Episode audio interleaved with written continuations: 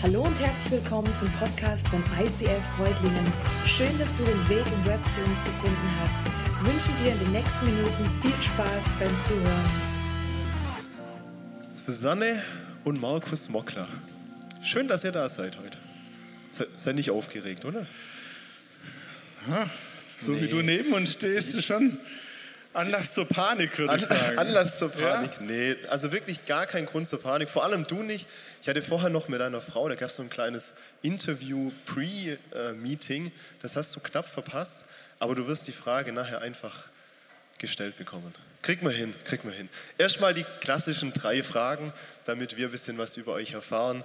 Wo kommt ihr her? Wie lange seid ihr schon verheiratet? Und ich finde passend zur Hallentemperatur, was ist eure Lieblingseissorte? Die drei Fragen, die kriegt man noch hin. Markus, ich weiß deine Eissorte. Oh ja, genau. Der, der Partner muss. ist klar, ne? Ja. Also, wir kommen von der Rauen Alp, wo es aber auch heute bestimmt ganz schön warm ist. St. Johann, Bleichstätten. Wir sind seit demnächst 36 Jahren verheiratet. Meine Frau muss also zehn gewesen sein, als wir geheiratet haben. Deswegen sieht sie jetzt noch so jung aus. Und, Und ihre Lieblingseissorte ist ich würde sagen, Wirsing-Sellerie oder irgendwie sowas. Kann man man kennt es aus St. Johann, oder? Ja, ja, aus Eigenanbau. Also die macht das Eis selber. Ja, ich bin die Gesundheitsbeauftragte der Familie. Und Markus isst nämlich keinen Nachtisch ohne Schokostreusel. Deshalb ist entweder Stracciatella oder noch besser pur Schokoladeneis seine Lieblingssorte. Wenn Nachtisch keine Schokolade hat, war es dann ein Nachtisch? Nein. Nein. Bruder. Bruder im Herrn. So. Amazing. Ich bin, ich bin wirklich, ich bin jetzt schon hin und weg. Ich habe aber noch ein paar Fragen. Ich bin so neugierig, noch mehr über euch zu erfahren. Ich habe ja, ich habe unfassbar viele Informationen über euch gekriegt. Eine riesenlange E-Mail und, und da standen, da standen drin, Ehe, ihr lebt Ehe, ihr schreibt Bücher über die Ehe, ihr beratet andere Paare, vermute ich mal auch, wenn die verheiratet sind. Macht ihr irgendwas, was nicht mit Ehe zu tun hat? Habt ihr normale Hobbys oder sowas? Also der Markus ist im richtigen Leben Journalist und leitet eine Presseagentur in Stuttgart, evangelischer Pressedienst. Er ist ein richtig guter Texteverfasser. Das ist sein Hauptjob. Und Susanne hat eine Praxis für systemische Paartherapie bei uns zu Hause auf der Alp. Also sie hat da aus ihrer Leidenschaft auch einen Beruf gemacht. Genau, und es sind aber nicht nur Paare, die zu mir kommen, sondern auch Einzelpersonen. Ich mache Einzeltherapie als Heilpraktikerin für Psychotherapie. Okay, jetzt habt ihr mir schon fast eine Frage weggenommen, aber die, die kriegt man irgendwie rumgedreht. Ich habe noch eine andere Frage. Markus, ähm, ich habe gehört, du bist ein richtig toller Ehemann. Das weiß ja jeder. Das, das weiß jeder. Das, Neues, das ja. war nur, das war nur so ein kleiner Zusatz noch. Aber was ist da mit deinem Hochzeitsanzug? Der Start war ein bisschen holprig. Was ist da passiert mit deinem Oh, it's a long, long story. Wir haben nicht so viel Zeit. Ich weiß. Also, Hochzeitsanzug mit meiner Mutter in Metzingen bei einem gewissen Herrenausstatter gekauft. Hat nicht ganz gepasst, musste umgenäht werden. Mutter sagt, boah, wie es in dem sein Zimmer aussieht, ich hänge das mal lieber in den elterlichen Schrank. Sohn geht am Hochzeitstag an den elterlichen Schrank, holt einen Hochzeitsanzug raus, zieht ihn an, wir gehen los, machen Bilder, feiern eine Party. Manche sagen, hm, dafür, dass es von diesem Metzinger Herrenausstatter ist, bisschen weit und so. Hat nicht optimal gepasst, gab große Augen. Wir hatten trotzdem eine tolle Hochzeit. Auch eine schöne Hochzeitsreise. Genau, und kommen mhm. von der Hochzeitsreise zurück. Meine Mutter, die den Hochzeitsanzug gekauft hat, wutentbrannt. Toll, wenn du von deinen Flitterwochen zurückkommst und die Mutter wutentbrannt, wutentbrannt antriffst. So, Ergebnis, ich habe im Anzug meines Vaters geheiratet, habe im Schrank daneben gegriffen und ähm, ich sage noch eins dazu. Stell dir mal vor, wir sind ja Schwaben. Ich hätte zu meinem Vater gesagt, hey Papa, ich will heiraten. Und der sagt, ja, aber dazu brauchst du doch keinen neuen Hochzeitsanzug. Ich habe da noch was im Schrank. Ich, ich sage jetzt nicht, woher ich die Information hatte. Nein, nein. Ich, ich war auf jeden Fall nicht dabei, weil vor 36 Jahren da. Genau. Susanne, ihr habt es gerade ein bisschen schon vorweggenommen. Paartherapie, eigene Praxis, Heilpraktikerin für Psychotherapie. Wünscht man sich sowas schon in der Schule oder wie kommt es zu sowas? Nee, also früher hätte ich sogar gesagt, das kann ich gar nicht und das mache ich nie im Leben. Aber das war schon so was wie eine Berufung, die mich ähm, angefallen hat. Also Gott hat mich da reingeführt. Er hat mir immer wieder Leute über den Weg geschickt, die um Rat gefragt haben und irgendwann habe ich beschlossen, jetzt lasse ich mich da auch ausbilden und wachse da noch weiter hinein und habe dann Psychologie studiert und ein paar Ausbildungen gemacht und kann das jetzt. Stellt euch vor, die Frau fängt mit Mitte 40 an, Psychologie zu studieren. Ich laufe rum mit Mitte 40 und sage, hey, ich bin mit einer Studentin verheiratet. Die Frau kriegt ihren Bachelor und in dem Jahr wird auch unser erstes Enkelkind geboren, habe ich plötzlich eine Oma im Bett. Das musste er mal so zusammenkriegen. Es war etwas ein Wechselbad der Gefühle. Okay, eine, eine letzte Frage habe ich noch, weil ich ein bisschen neugierig bin. Ihr habt ein Buch geschrieben, das Emma-Prinzip. Und ich muss es einfach wissen, ist es ein Mädchenname oder ist es eine Abkürzung für irgendwas? Das ist natürlich eine Abkürzung. Und das heißt, äh, einer muss mal anfangen, Emma, und dieser eine bist du. Also das bin ich. Das ist nicht mein Partner, sondern das bin ich. Und wir geben euch sieben Schritte zu einer richtig guten Ehe in diesem Buch. Alles klar. Im Moment seid ihr zwei die, die jetzt anfangen dürft. Und äh, ich freue mich mega auf die Predigt von euch. Danke.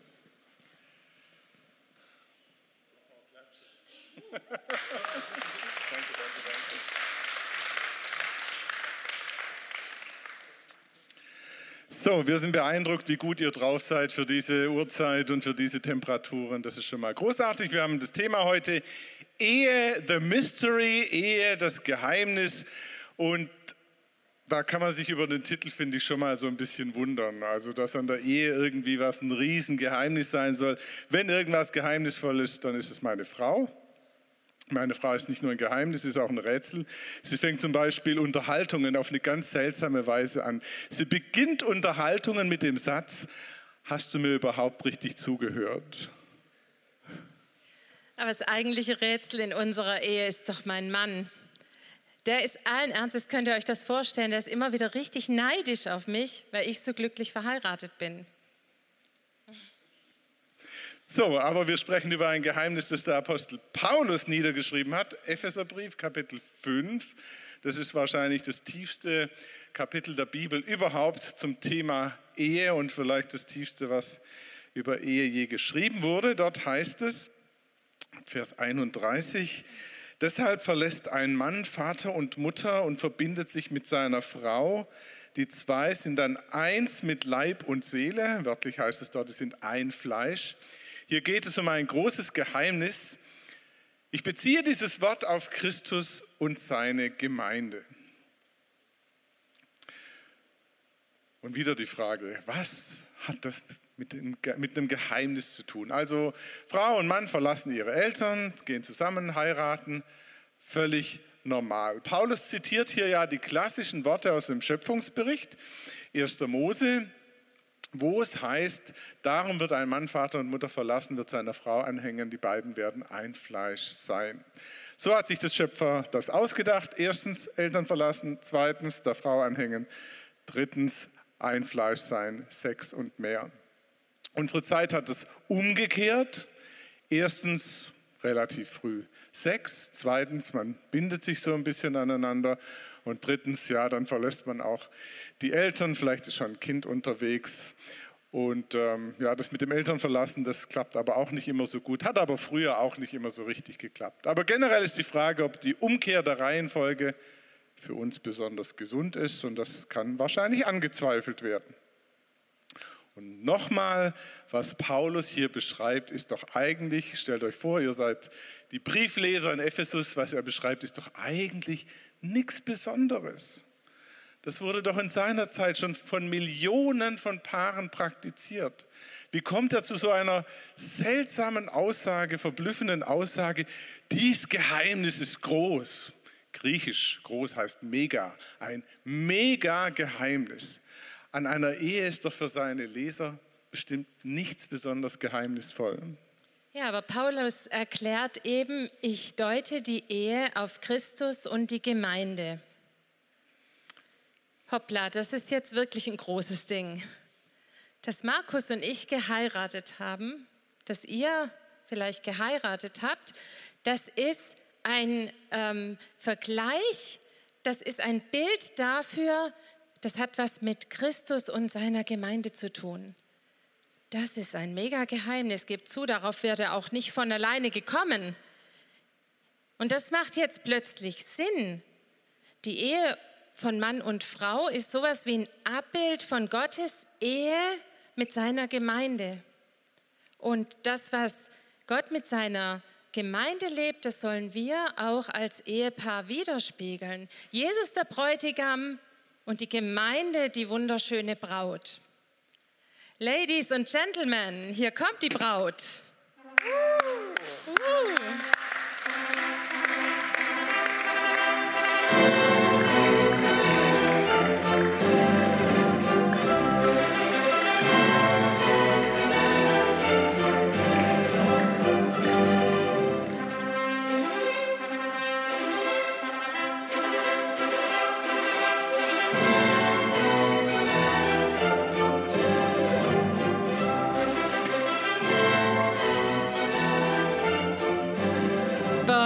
Sie euch an.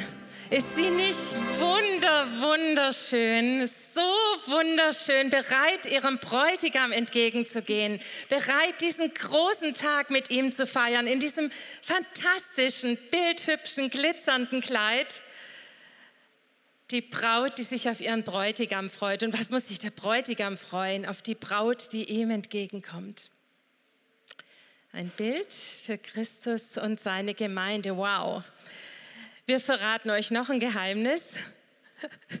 Im wirklichen Leben ist sie schon seit vier Jahren verheiratet. Das Kleid passt immer noch. Sie ist immer noch eine wunderschöne Frau, auch im Alltag, aber nicht jeden Tag so rausgeputzt. Und ganz ehrlich, wer kann sich das schon leisten, im hektischen Alltag immer so schön durch die Gegend zu spazieren?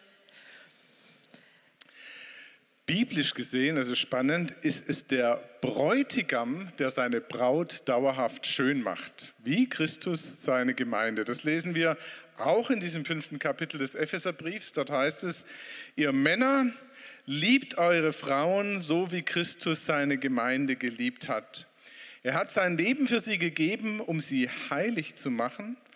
Durch das Bad im Wasser und durch sein Wort wäscht er sie rein denn er wollte seine Gemeinde wie eine strahlende Braut zu sich führen, ohne Flecken, Falten oder sonst etwas derartiges.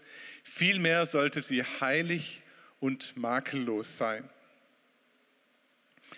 Christus macht sich die Gemeinde schön, wunderschön, wie diese Braut, ohne Flecken, ohne Falten, ohne Makel. Er folgt seinem göttlichen Schönheitsideal. Wir beide haben diese Woche ein paar Abschnitte aus dem Alten Testament im Hohelied der Liebe gelesen. Ich weiß nicht, ob ihr das kennt. Es ist biblische, erotische Literatur. Und wenn ich sage erotische Literatur, dann meine ich richtig erotische Literatur. Wenn du sowas am Morgen liest, dann bist du den ganzen Tag abgelenkt. Wir wissen es überhaupt nicht. Ich habe es mich oft gefragt, wie es dieser Text geschafft hat, über prüde Jahrhunderte in der Bibel zu bleiben, dass nicht irgendwann jemand gesagt hat, boah, da geht es um Sex und Nacktheit und das muss alles raus. Also es ist wirklich Erotik in Hochkultur. Und auch hier die Beschreibung der Braut ist wunderschön, sehr detailliert. Da geht es an den Haaren entlang, es wird der Hals beschrieben, die Brüste, der Schoß, die Schenkel, alles beschrieben in tollen Bildern, zum Teil auch in fremden Bildern, in einer anderen Kultur. Und das hohe Lied ist ja auch deshalb in der Bibel geblieben, weil es geistlich gedeutet wird.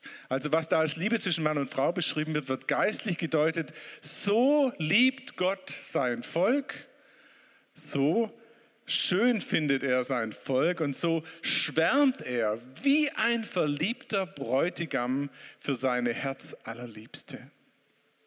Boah, aber Leute, liebe Kirche, liebe Christinnen und Christen, die ihr hier sitzt, ist es nicht so, dass wir da denken, wow, sind wir wirklich das wert? Also ganz ehrlich, ich fühle mich oft kein bisschen liebenswert. Ich verhalte mich oft kein bisschen schön. Nicht so, dass man denkt, boah, ist das aber eine tolle Frau, die muss ich ja unbedingt heiraten, sondern eher so, oh, was ist denn das für eine Kröte? Und das ist aber nicht der Punkt. Ich bin selbstverständlich nicht makellos. Und auch die schöne Leonie ist selbstverständlich nicht makellos, aber Gott macht sich seine Gemeinde makellos und schön, weil er sie liebt. Wie, wow, also der ist richtig verrückt nach dieser Gemeinde. Er liebt sie so sehr und er möchte sie gewinnen. Und ja, wir gehen oft nicht liebelos mit, äh, liebevoll miteinander um, aber Christus hat uns so lieb, dass er alles gibt, um uns zu gewinnen. Und jetzt wird es echt ganz unromantisch, weil was macht Jesus, um seine Braut schön zu lieben? Was hat er für uns als Gemeinde getan, als Kirche? Er ist für uns ans Kreuz gegangen. Er hat sich selber hässlich gemacht und schmutzig. Er hat sich zum, es heißt, zum allererbarmungswürdigsten Geschöpf der ganzen Welt gemacht. Er ist am Kreuz krepiert, um seine Gemeinde aus ihrer Kaputtheit zu erlösen und um uns Menschen herauszulieben aus unserem Gefangensein, in unserem auch immer wieder schlechten Verhalten merkt ihr jetzt, dass hinter dem, was Paulus über die Ehe sagt, auch boah, eine riesen Herausforderung steht und auch ein gewaltiger Anspruch. Die christliche Ehe als Abbild der Liebe Gottes zu seiner Gemeinde. Und dass es hier auch bei Leibe um viel mehr geht, als dass wir nur ein bisschen gut zusammenleben, ein bisschen geteilter Alltag und ab und zu ein bisschen schöner Sex. Das ist viel mehr. Eine christliche Ehe ist ein Mystery, ein tiefes Geheimnis. Und je mehr wir in diese Tiefe eintauchen und versuchen, das auch zu verstehen, dieses Geheimnis, umso mehr sind wir auch herausgefordert und merken, boah, das muss eigentlich auch eine Auswirkung auf unsere Ehe haben. Bevor uns die Braut jetzt hier oben zerfließt, wollen wir sie entlassen, danken ihr für den Auftritt und um noch ein Mystery zu lösen. Diese wunderbare Braut ist unsere Tochter Leonie. Ja, wir haben in unseren christlichen Kreisen und Kirchen bewusst oder unbewusst, glaube ich, eine sehr weltliche Sicht von Ehe übernommen. Sieht ungefähr so aus, zwei Menschen haben sich ineinander verliebt, haben sich füreinander entschieden und sagen, hey, sieht gut aus mit uns zwei, lass uns doch den Rest unseres Lebens miteinander verbringen, lass uns zusammenbleiben. So, und sollte irgendwas passieren, was diese Vereinbarung zu sehr stört oder in Frage stellt, haben wir immer noch die Möglichkeit, diese Ehe zu beenden. Weltlich gesehen ist es eine durchaus vernünftige Betrachtungsweise, christlich ist sie nicht. Schaut euch mal in der Bibel an, wie Jesus über Ehe und Ehescheidung spricht. Die Leute waren immer wieder schockiert, wie radikal er Scheidung verboten hat. So schockiert, dass die Jünger gesagt haben, boah, wenn das so ist, dann sollte man am besten gar nicht heiraten.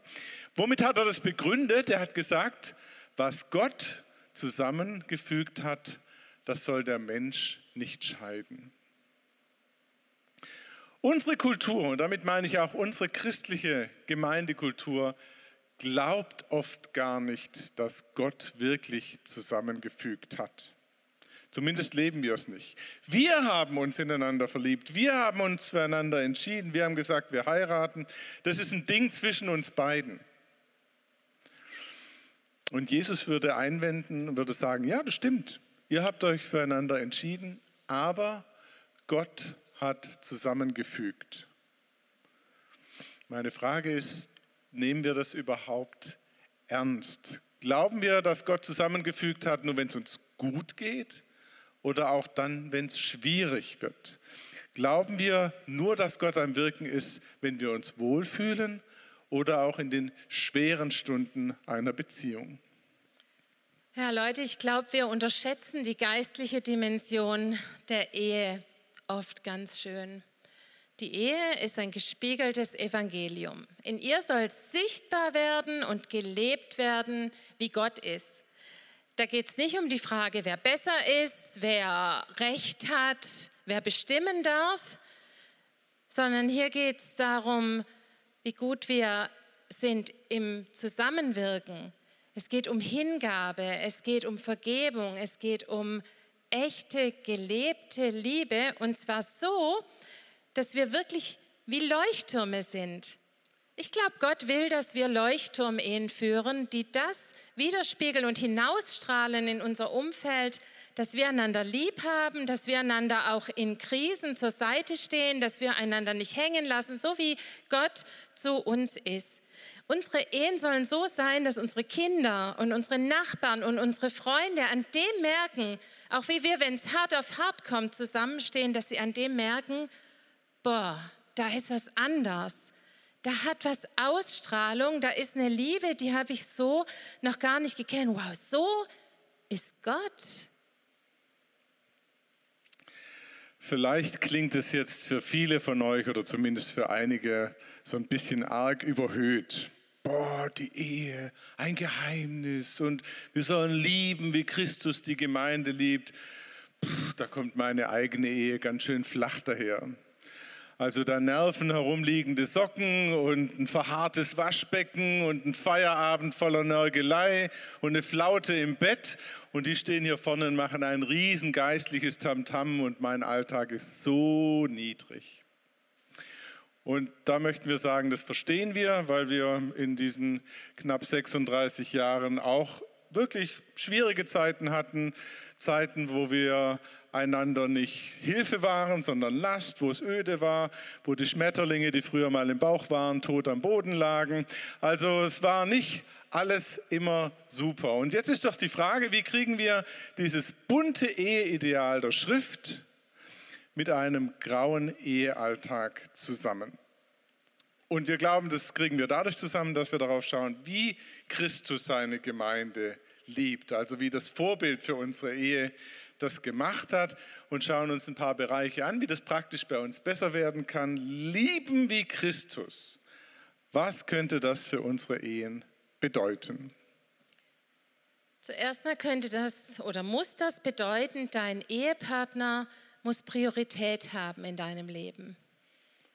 Nach Gott, also das würde ich natürlich noch als Ausnahme drüber stellen. Selbstverständlich ist meine Beziehung zu Gott die wichtigste, aber nach Gott muss mir niemand wichtiger sein und darf mir niemand wichtiger sein als mein Ehepartner. Weil so ist das mit Christus und seiner Gemeinde. Der liebt sie wie verrückt und setzt seine Gemeinde an erste Stelle und seine größte Sorge gilt seiner Gemeinde. Aber wie sieht es im Alltag aus? Vor lauter äh, Schaffen oder vor lauter mit anderen Dingen beschäftigt sein oder vor allem gucken, dass es mir gut geht und dass er meine Bedürfnisse befriedigt, habe ich wirklich meinen Schatz an erster Stelle?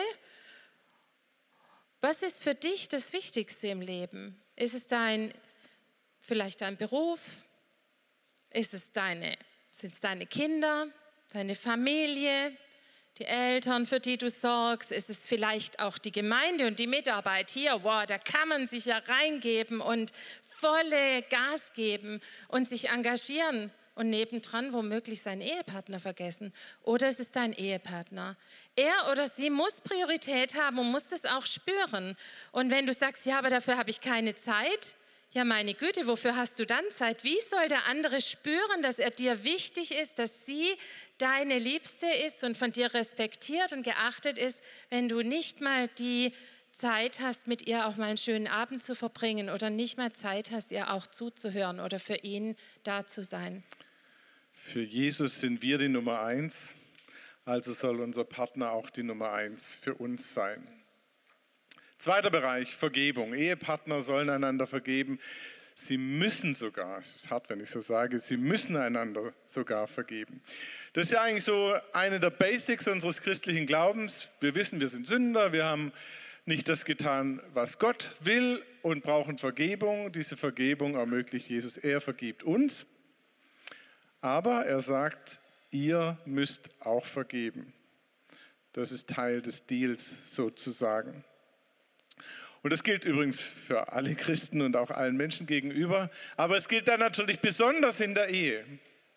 Mit jemandem verheiratet zu sein, der nicht vergebungsbereit ist, ist eine Katastrophe. Während es so viel leichter macht, wenn der andere anerkennt, dass du auch vielleicht Buße tust oder dass dir was leid tut und dann sagt, okay, ist vergeben. Wir sind darauf angewiesen, dass der Partner immer wieder neu mit uns anfängt. Und wir wissen, das ist ein Riesenthema, das wissen wir auch aus Seelsorge, ähm, dass manche ganz schwer vergeben können. Und dass sie vielleicht auch tief verletzt sind, dass es auch wirklich manchmal Großes zu vergeben gibt. Also wir wollen das auch nicht bagatellisieren. Aber letztlich gilt, wie Gott mir, so ich dir. Das ist der Kernsatz für das christliche Eheleben. Wie Gott mir, so ich dir. Vergebung ist ein zentraler Baustein und wenn du merkst, das ist für mich echt ein Riesenproblem, ich kann nicht vergeben, dann bespricht es in der Seelsorge, bespricht es in der Beratung und werde ein Lehrling im Vergeben. Ja, und jetzt noch ein Punkt, den ich besonders liebe, den ich besonders wichtig finde. Ehepartner sollen einander ermutigen. Bist du eine gute Nachricht für deinen Ehepartner? Oder bist du die Person, die immer schlechte Nachrichten hat, die immer nörgelt, immer was auszusetzen hat, die rumschimpft oder bruddelt, wie der Schwabe sagt? Also ich musste da selber so viel lernen und bin eigentlich immer noch am Lernen, weil ich bin schon eine Haar in der Suppe Finderin oder ich sehe schon schnell, wenn was nicht so gut läuft. Stimmt, Aber ganz, ja, stimmt, stimmt, richtig, ganz ja. ehrlich, ich selber mache auch so viele Fehler und mache so viel Mist. Heute früh zum Beispiel habe ich ihn wieder etwas provoziert, weil mein Wecker mal wieder geklingelt hat. Ich stelle immer einen Wecker und dann stehe ich meistens früher auf und dann vergesse ich den abzustellen. Und heute früh hat er wieder geklingelt und Markus sagt, ich habe es dann gehört, als ich ins Schlafzimmer geeilt bin, um ihn schnell abzustellen, meinen Fehler wieder gut zu machen. Und dann höre ich, ich hasse es. Und ich dachte, zu Recht hast du es. Aber obwohl ich immer wieder so ein Versager bin an der Stelle, echt peinlich, aber er vergibt mir und, und er liebt mich trotzdem. Ja, keiner ist perfekt. Markus, du kommst natürlich nahe ran. Fast bist du perfekt, aber perfekt eben doch nicht. Und niemand von uns soll sich rausnehmen zu denken, aber ich bin doch der perfekte Ehepartner, der perfekte Mensch. Mit mir muss man einfach glücklich werden. Nein, wir haben alle Fehler und das ist eben das Geheimnis der Ehe, dass fehlerhafte Menschen trotzdem einander lieben und ermutigen und durch die Ermutigung einander auch zum Strahlen bringen und schöner werden lassen. Und das kannst du machen, indem du ganz viel Danke sagst. Danke sagen ist eine ein mega Hilfsmittel, um jemandem Mut zu machen und um jemandem zu sagen, Mensch, du bist mir wichtig und ich sehe, was du tust für mich. Ganz oft Danke sagen, mindestens dreimal am Tag irgendwas finden, wofür ich Danke sage, meinem Schatz. Und ermutigen, loben, Mensch, das hast du toll gemacht. Oder danke, toll, wie du die Glühbirne ausgewechselt hast. Oder danke, dass du den Hof gekehrt hast. Boah, das wäre mir gar nicht aufgefallen, dass es wieder dran war. Also bei den Schwaben sagt man ja, nicht geschimpft ist genug gelobt. Und das glauben die wirklich. Die glauben, das reicht doch, wenn man einfach nicht schimpft. Aber das ist so ein Stuss, das ist so ein Quatsch. Wir müssen einander loben und wir wollen es hören. Und es hat eben einen doppelten Effekt. Wenn ich meinem Schatz Danke sage, wenn ich eine Ermutigerin bin und ich versuche darin wirklich immer besser zu werden, dann geht es mir selber besser. Weil wenn ich mich immer um die negativen Dinge drehe, dann wird auch mein Herz ganz vergrämt und ich werde selber ganz grantig. Und wenn ich ihn lobe, dann werde ich freundlich und mein Gesicht lächelt und strahlt und dann geht es mir auch besser. Und mein Schatz, geht es viel besser. Das tut ihm so gut, wenn er ab und zu ein Kompliment von mir kriegt und er blüht auf, kommt mir auch wieder zugute, wenn es dir gut geht, oder? Ja. Seid ihr Ermutiger für euren Ehepartner? Und schließlich den vierten Bereich, den wir anschauen wollen, Ehepartner sollen ein Fleisch sein. Ein Fleisch, das ist erstmal ein ansprechendes Bild für Sex. Auch dazu wäre viel zu sagen, aber dann vielleicht doch in einer speziellen Veranstaltung für Ehepaare. Es sind ja noch ein paar andere hier. Ein Fleisch sein geht aber sicher weiter. Es ist so eine vollständige, ganzheitliche Einheit zweier Menschen. Die bleiben einerseits Individuen, das ist klar, und andererseits ja, bilden sie ein neues Wir. Manche sprechen auch von einer Eheperson. Die zwei werden vollständig eins. Und allein das ist schon ein Bild, was erklären kann, wie unsere Ehen besser werden. Also ein Fleisch. Wenn ich etwas Gutes meiner Frau tue, was, was ihr hilft, was für sie gut ist, dann nütze ich mir dabei auch selbst. Wenn ich meine Frau angreife, wenn ich ihr was Böses tue, dann schade ich damit mir selbst. Also entweder wir pflegen unser Fleisch oder wir, ja, man sollte ja nie unbewaffnet aus dem Haus gehen, oder man schneidet sich ins eigene Fleisch. Ja. Also, du giftest deinen Ehepartner an, ein Schnitt ins eigene Fleisch. Du lässt deinen Partner, deine Partnerin in einer schwierigen Situation hängen, ein Schnitt ins eigene Fleisch. Du ziehst dich von deinem Partner dauerhaft zurück, ein Schnitt ins eigene Fleisch. Ja, und so versteht ihr vielleicht, bei einem Ehestreit kann es eigentlich keinen Gewinner geben, wenn ihr ein Fleisch seid. Wenn einer verliert, dann verlieren beide.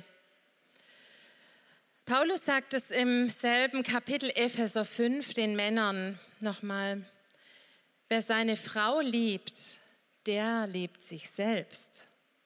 Denn niemand hat je sein eigenes Fleisch gehasst, sondern er nährt und pflegt es, wie auch Christus die Gemeinde. Also tu dir was Gutes, indem du deinem Schatz was Gutes tust. Ganz einfach. Und übrigens, ihr Männer, Geliebte Frauen werden schöner durch die Liebe. Es gilt übrigens, glaube auch für Männer, dass sie schöner werden durch die Liebe. Markus, so schön. Ich nur durch den Friseur, aber egal. aber es ist, ist mir wirklich heute, heute, wir waren heute früh ja schon hier und heute Nachmittag dachte ich es auch wieder, als ich hier angekommen bin, habe ich gedacht, so viele schöne Frauen so viele strahlende Gesichter. Und es ist wirklich was, weil die haben Jesus lieb und sie sind geliebte Frauen von Jesus, dem Bräutigam, geliebt und deshalb strahlen sie.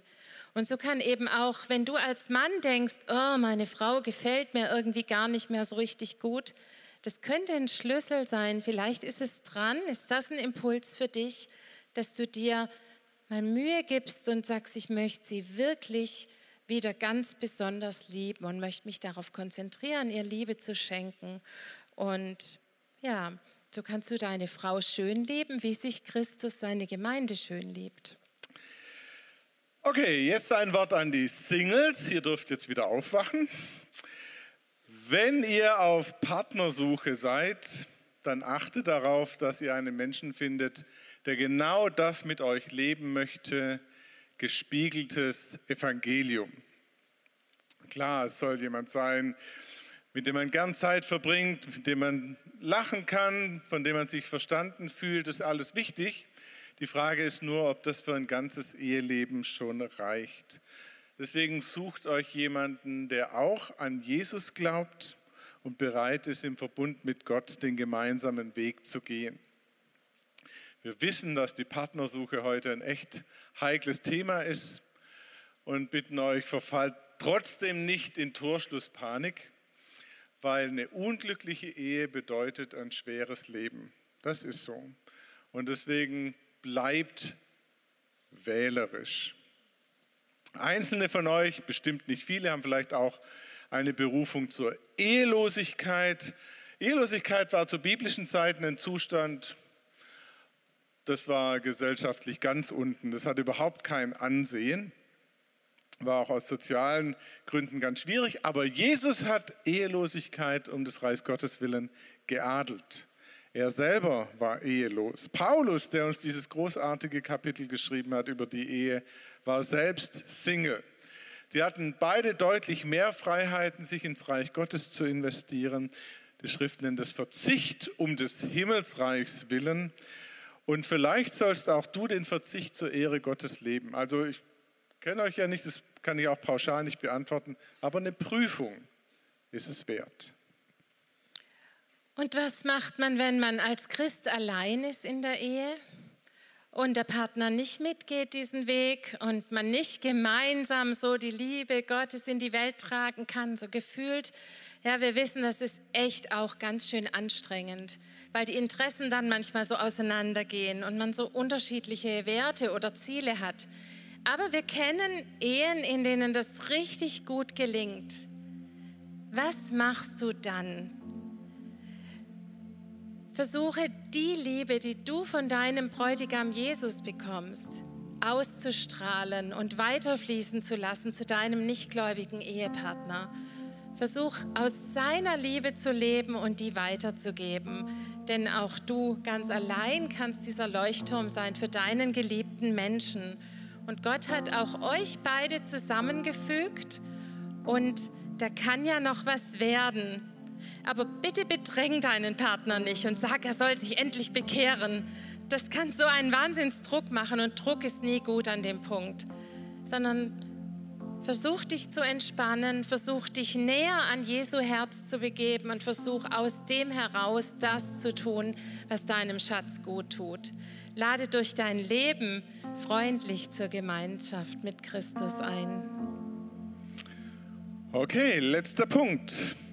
Zum Schluss ein Wort für die glücklich Verheirateten, für die nicht ganz so glücklich Verheirateten, für die Singles, nämlich vertraut eure Lebenssituation Gott im Gebet an. Das Gebet ist kein frommes Sahnehäubchen für ein ansonsten selbstbestimmtes Leben. Das Gebet ist die Basis für ein gutes Leben unter Gottes Führung. Gott kümmert sich. Gott will gelingende Ehen, er hat sie gemacht, sie gestiftet, da haben wir überhaupt keinen Zweifel dran. Gott will auch, dass Singles ihm vertrauen, dass er es gut mit ihnen meint. Glauben heißt ja genau genommen Vertrauen. Und die Frage an uns ist, vertrauen wir Gott? Dazu noch kurz drei Bibelstellen. Ähm, Jakobus 4, ihr habt nichts, weil ihr nicht bittet. Eigentlich schade, wir haben die Möglichkeit zu bitten. Gott sagt, ich gebe euch, wir tun es gar nicht. Ich weiß nicht, ob ihr das kennt, aber darüber müsst ihr mal nachdenken. Bittet ihr für das, was euch in dem Bereich wichtig ist. Und das gerechten Gebet vermag viel, wenn es ernstlich ist, schreibt auch Jakobus.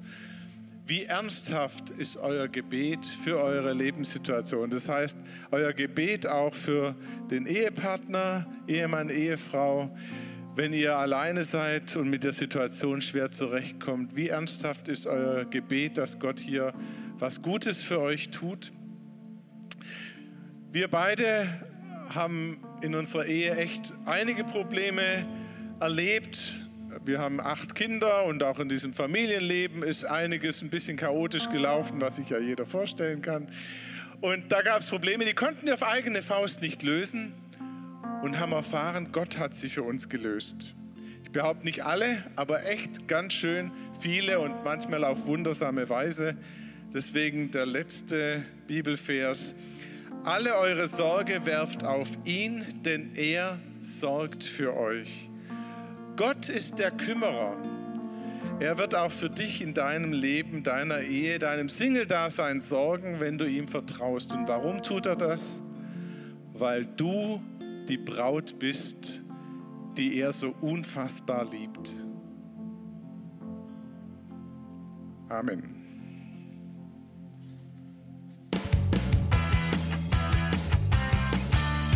ICF Reutlingen sagt Dankeschön fürs Reinklicken. Weitere Infos findest du unter www.icf-reutlingen.de.